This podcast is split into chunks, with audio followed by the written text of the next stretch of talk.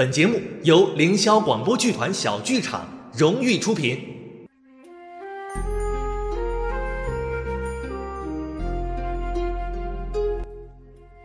无可取代的你，和你相遇在零七年的夏天。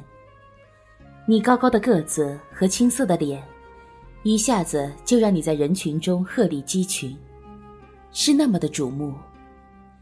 十分有幸的和你成为了同学，可以每天跟你 say hi。随着时间悄悄的流逝，两年多的同班岁月，和你的关系还是淡淡的，淡淡的点头之交。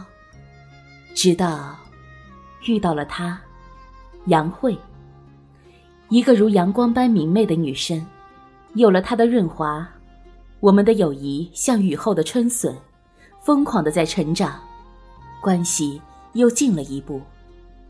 高中了，和你同一个学校，我在宿舍三楼，你在宿舍五楼，中间横跨了一个四楼。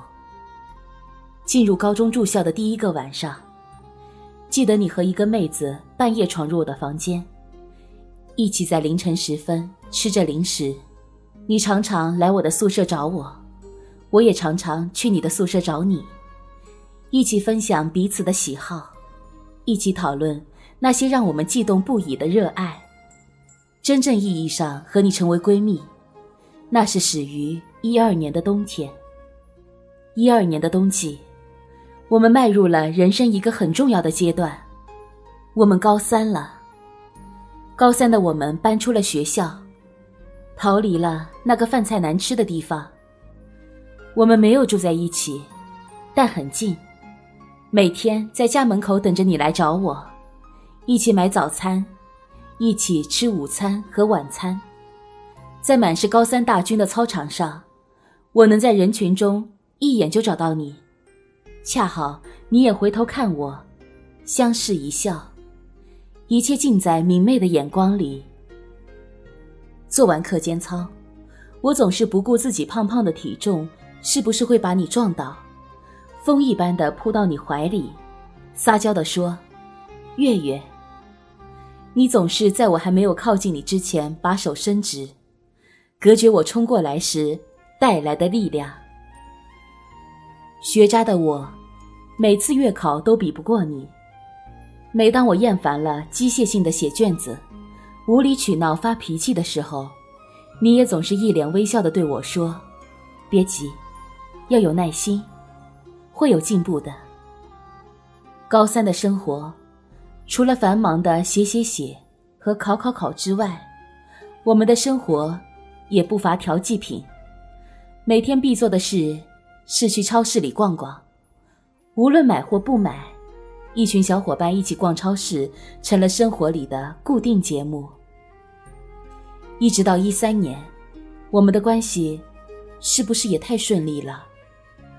我们也有闹得不愉快的时候。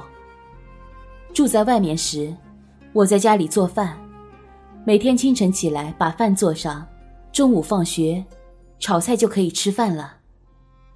一开始，每天我做饭、炒菜兼洗碗，时间久一些，我就不耐烦了，和你生气，不说话。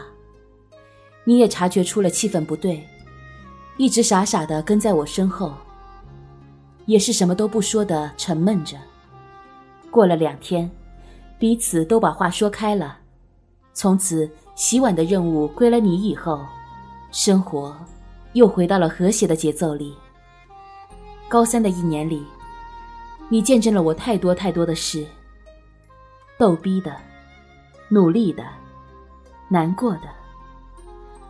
谢谢那个在我受到感情伤害、需要人安慰的时刻，站在冷风中安慰了我半个小时的你。谢谢你陪我熬过了苦难的高三生活。